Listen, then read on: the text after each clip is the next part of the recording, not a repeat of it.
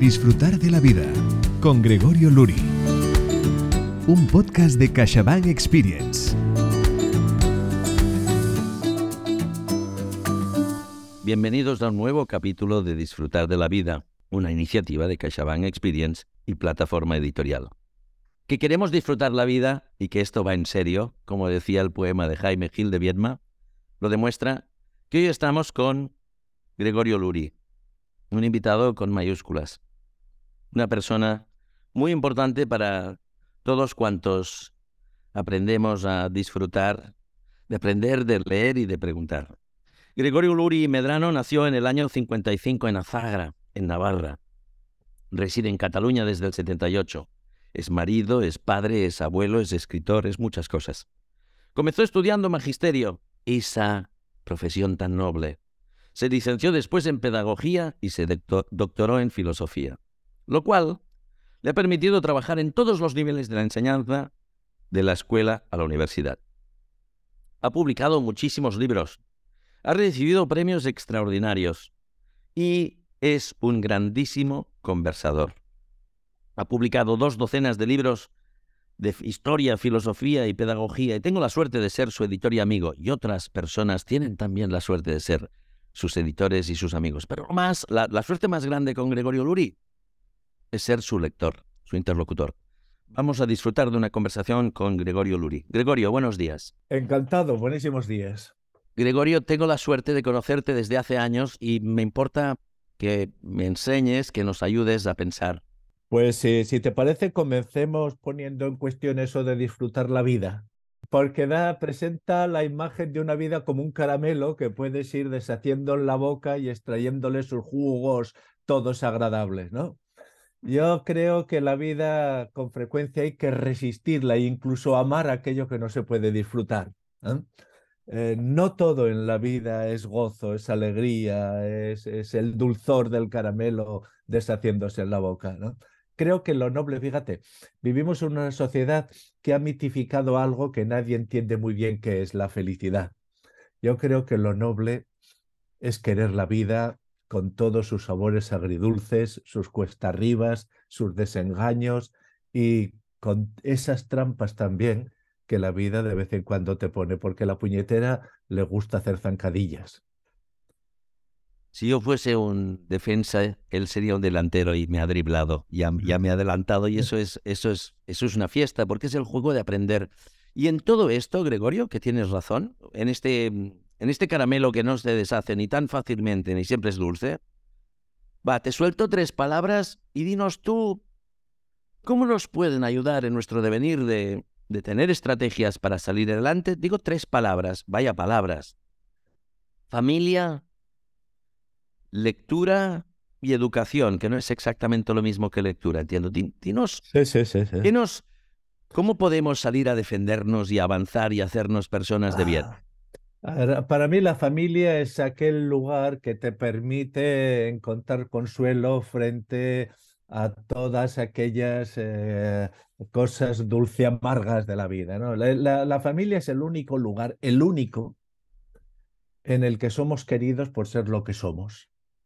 En todos los demás, en todos los demás ámbitos, nos van a apreciar por lo que sabemos hacer. Y en casa aunque seas una persona deficiente, incapaz de mover un dedo, tendrás alguien que te quiera. Eso me parece que es lo que yo digo siempre, que una familia normalica es un chollo psicológico. Normalica, no hace falta eh, acudir a los libros para ver qué es una familia perfecta. Allá las familias perfectas. Yo quiero una familia normalica, ¿eh? que sepa disfrutar de sus pequeñas alegrías, que de vez en cuando sea capaz de tirar la casa por la ventana, que nos aprenda a llevar o a convivir con algún desplante de vez en cuando, pues todas esas cosas que conforman la familia normalica. La lectura, mira, la lectura es precisamente aquella actividad que te permite ser infeliz alegremente. Quiero decir, que si buscas alegrías en la lectura, pues entonces vas a reducir muchísimo tu campo de lectura. Yo te podría decir de unos cuantos libros que tengo aquí, pues qué sé yo, el sobre el evento de Heidegger, lo que he sufrido leyendo ese libro, lo que he sufrido leyendo ese libro. Eh, Dostoyevsky, pues escucha, hay páginas que, que, te dejan realmente muy, muy, muy tocado. los grandes escritores no les preocupa ofrecernos una imagen amable de la vida, sino la verdad de la vida. Y la verdad no tiene por qué ser, ser siempre amable. Pero por eso con la lectura, mm, pues, pues, pues, ¿qué te podría decir? ¿Qué te puede decir alguien que se levanta a las 5 de la mañana para leer autores del siglo XIX, que es lo que estoy haciendo yo ahora? Pero quisiera resaltar algo muy importante, porque con frecuencia dedicamos muchos esfuerzos a ensalzar la lectura y está muy bien. Y dejamos de lado su complemento esencial, que es la escritura. A mi modo de ver, a mi modo de ver, la única manera de desarrollar un pensamiento crítico que merezca su nombre es el de la escritura, es con la escritura. Porque la escritura no solamente nos permite plasmar ideas, sino que en la punta del lápiz o en la punta del bolígrafo van emergiendo continuamente ideas que iluminan lo que has escrito y te insinúan lo que puedes escribir.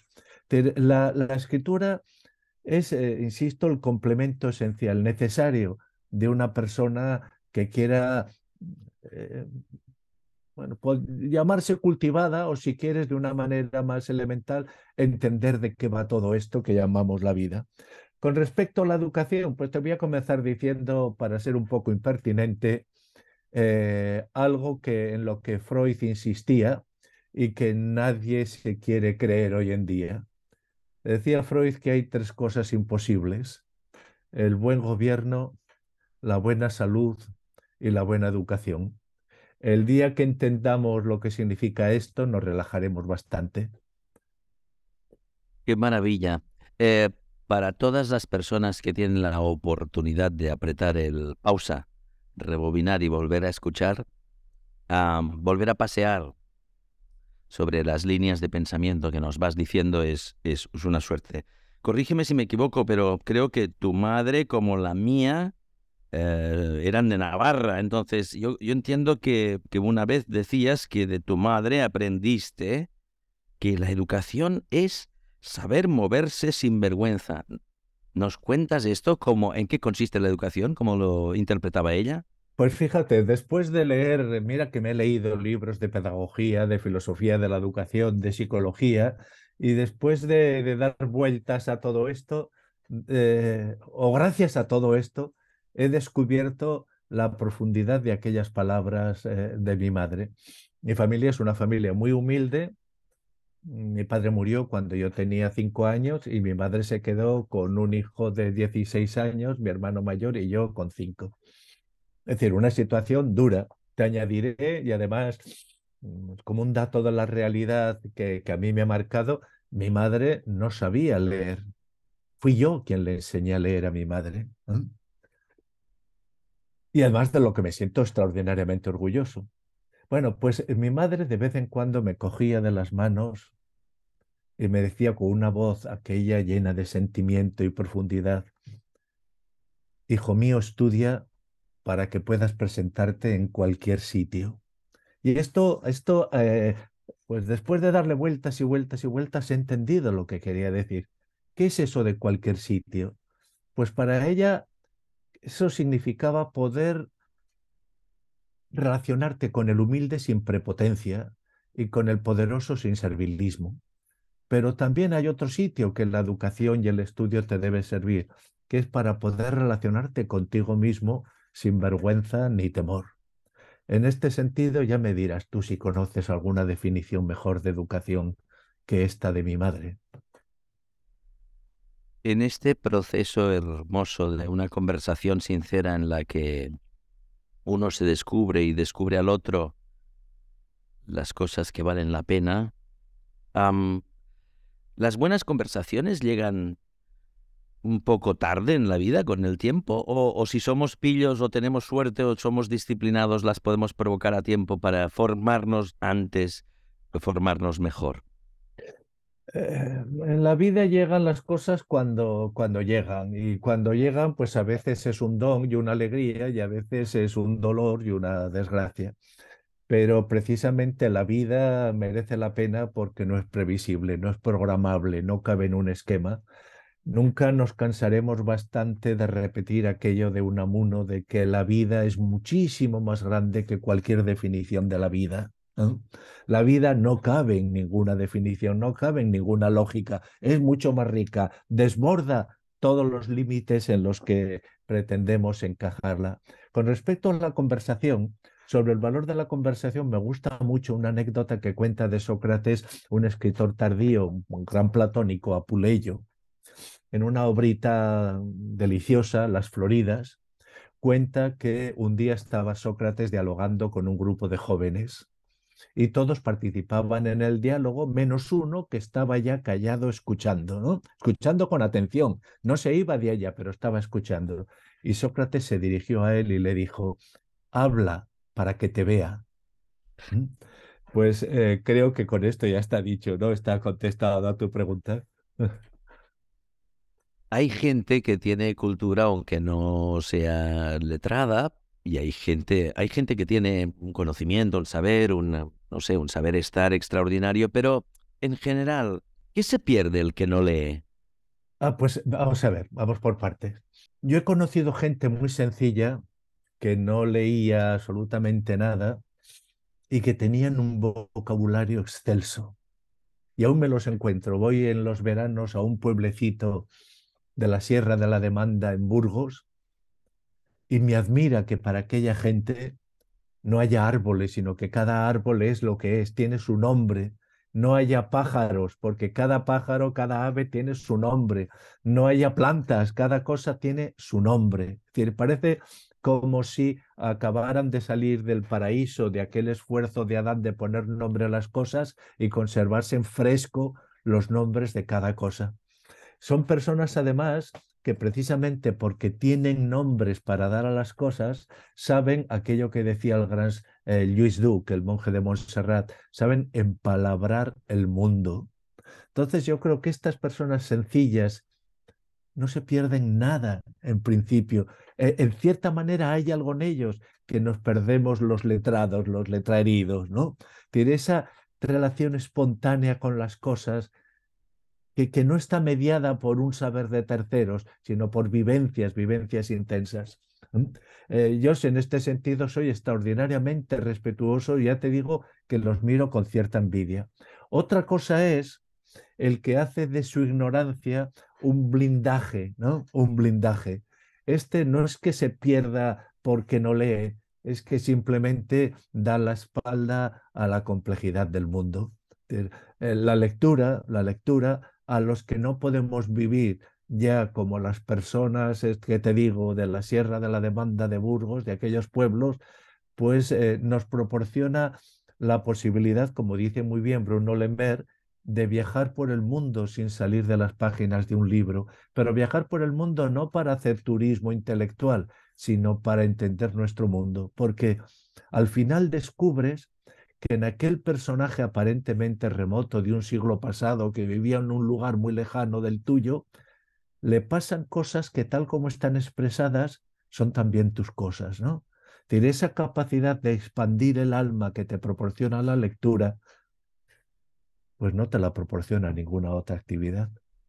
Bruno Le Maire, ministro de Finanzas en Francia, es el prologuista de tu libro sobre el arte de leer, con el subtítulo de 10 tesis sobre la educación y la lectura, un libro que yo tuve la suerte de editar tras escuchar tu conferencia en un máster de edición, una conferencia que me, que, me, que me enriqueció muchísimo y que me apeteció muchísimo darle forma de libro y en una segunda edición hemos escrito al Ministerio de, Finanzas de Francia para que el señor ministro nos diese un prólogo maravilloso de un texto que él había eh, puesto en, Internet y que una conferencia preciosa donde anima a la gente a leer. Volvamos a, la lectura y al aprender. Em, la curiosidad, el asombro, la porosidad ante el mundo ¿Cómo se alimenta? ¿Es innata o la podemos formar? la, podemos y la debemos formar. Eh, yo hablo de algo que causa bastante extrañeza cuando se me escucha del deber moral de ser inteligentes. Eso causa mucha extrañeza porque dicen, hombre, no puede ser un deber. Pues yo creo que sí. Creo que sí, porque si no fuésemos inteligentes, no seríamos morales. Una piedra no es moral. Si no somos inteligentes, no somos morales. Por otra parte, merece la pena ser inteligentes puesto que ya tenemos voluntad. Y si podemos querer, bien está saber qué es lo bueno a la hora de elegir, ¿no? Entonces, eh, bueno, esta, esta, esta, situación nos eh, coloca en un terreno que Aristóteles definió perfectamente. Hacer cosas no es hacer cosas con el mundo, es hacer cosas contigo mismo. Es decir, cada acción que hacemos nos hace, de tanto eh, activa como pasivamente. La inhibición de hacer cosas también nos hace. ¿no? Ay, ¿Me permites que te cuente una fábula? Por favor. Es una fábula de un escritor magnífico, Higinio, un hispano romano, que posiblemente eh, fue eh, al que César encontró probablemente en Hispania y acabó siendo pues bibliotecario ni más ni menos que de Augusto. Y tiene en sus escritos un, libro titulado Fábula y que cuenta lo siguiente. Estaba inquietud, pues imaginémonos, ese, un personaje que es la inquietud, o cura, eh, como decían los latinos. Estaba inquietud cruzando un río y eh, al llegar a la otra orilla, pues sus pies se llenaron de barro, los cogió, comenzó a jugar con ellos y modeló una figura, una figura que le pareció hermosa, pero pensó que el sol, el viento y la lluvia la desearían, por lo tanto le pidió a Zeus que le diese vida. ¿eh? Y eh, Zeus o Júpiter, pues dijo, muy bien, le daré vida, pero llevará mi nombre. Y en ese momento apareció la madre tierra, Telus, y dijo, no, no, no puede llevar tu nombre, llevará el mío que está hecho de barro. Y como no se pusieron de acuerdo, llamaron para dirimir la cuestión al dios del tiempo, a Cronos, ¿no? Y Cronos dijo, como la madre tierra le ha dado el cuerpo, suyo será su cuerpo cuando muera.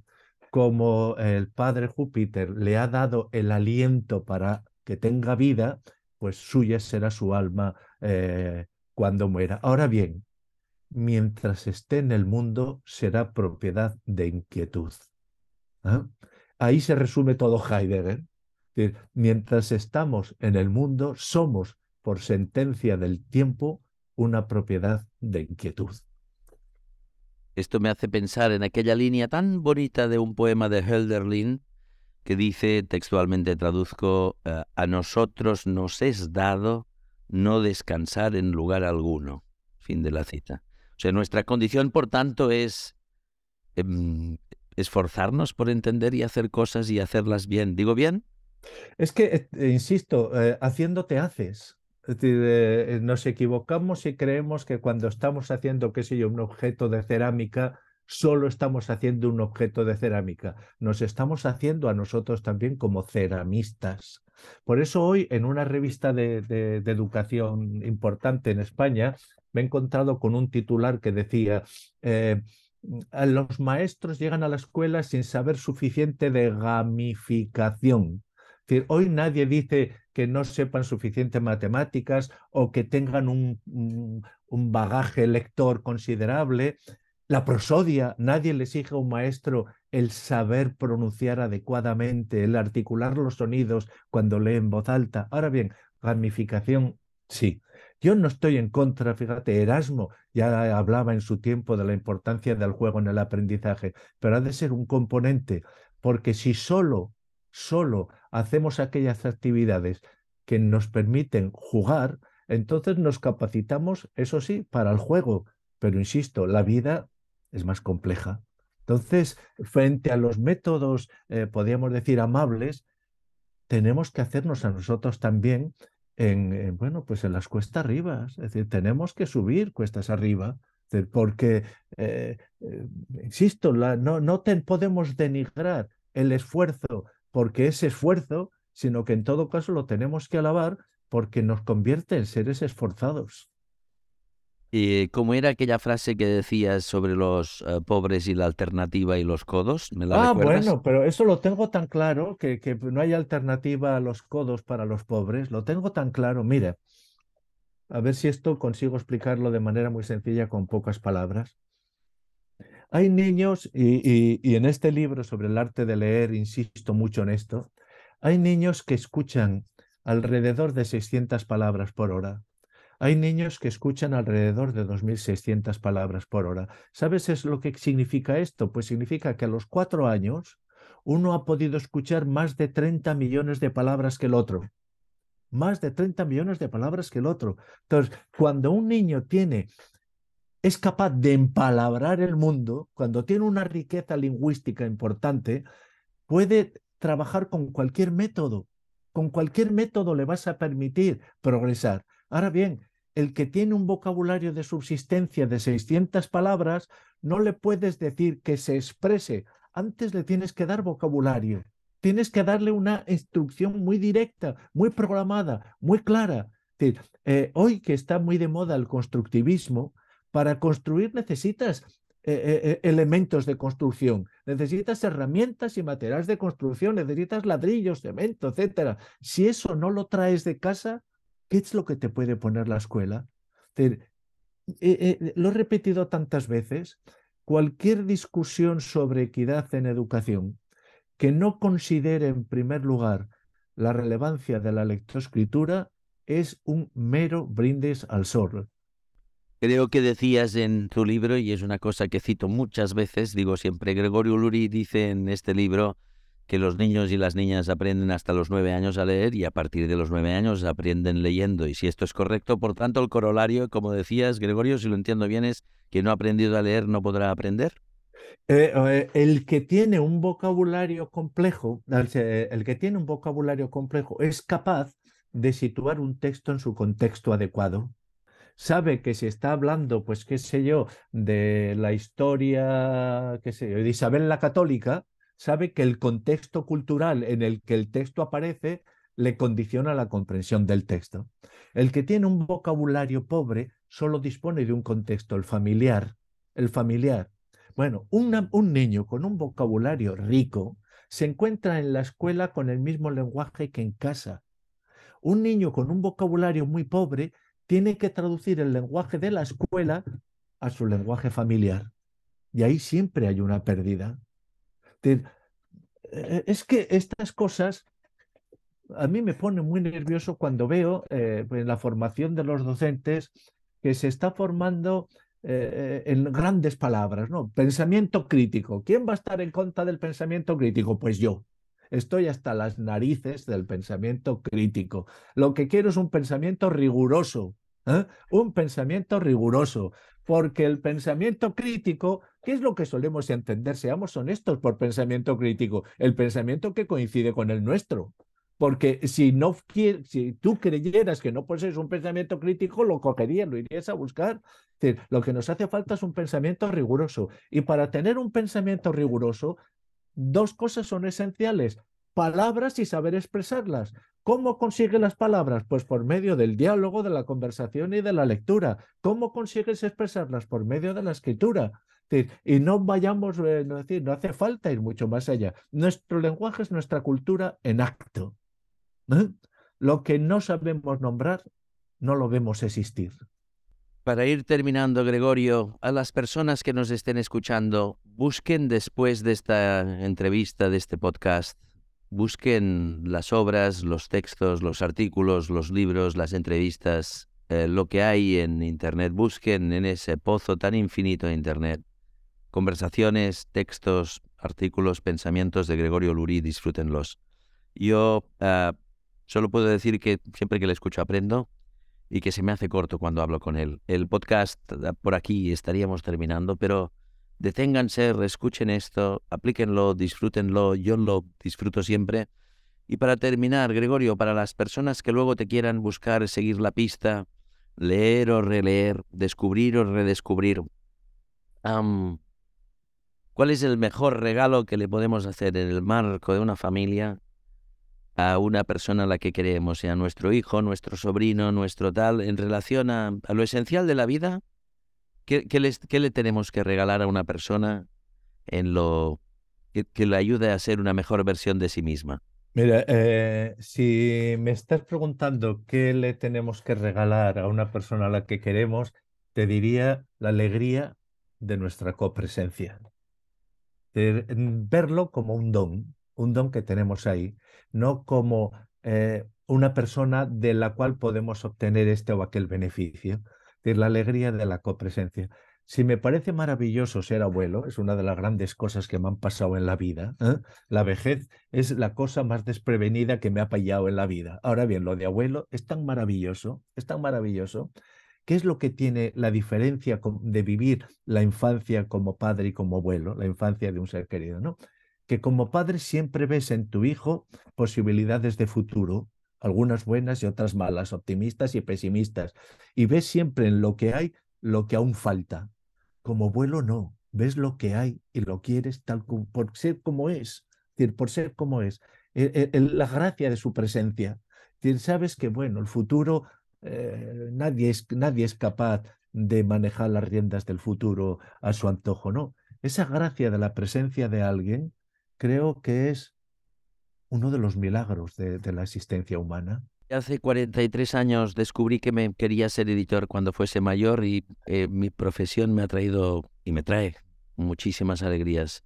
Y una de las mayores es conversar contigo. En CaixaBank Experience, el titular es eh, Disfrutar de la vida. Yo, yo la disfruto cuando te escucho, incluso porque me preparas para ser más maduro y mejor, o mejor versión de mí mismo en mi manera de intentar ser una persona hecha. Gracias por tu tiempo, por tus libros, por tus artículos, por, por ser tan estimulante y, y qué suerte que tenemos, Gregorio Luri, quienes te conocemos, te leemos, te admiramos. Y los que aún no te han descubierto, si con este podcast... díselo a mi mujer. no se pueden imaginar quienes, quienes nos escuchan qué suerte he tenido un día de mi vida que hemos ido las dos familias juntas a un acto y hemos vuelto después de escuchar un concierto. Qué bonito ha sido conversar en un coche. O sea, era un guion de cine. Gracias, Gregorio Luri. Un abrazo, un placer, una alegría. Y en el próximo capítulo nos acompañará Andrea Navarro, quien se enamoró de las matemáticas leyendo un libro de cálculo integral en un viaje de tren. Cuatro años después, se graduaba en Ingeniería Matemática en la Universidad Complutense y durante su vida ha llevado su pasión a diversos ámbitos, banca, enseñanza e investigación para el sector médico. Síguenos en las redes sociales de CaixaBank Experience para disfrutar de un contenido que te hará la vida más fácil.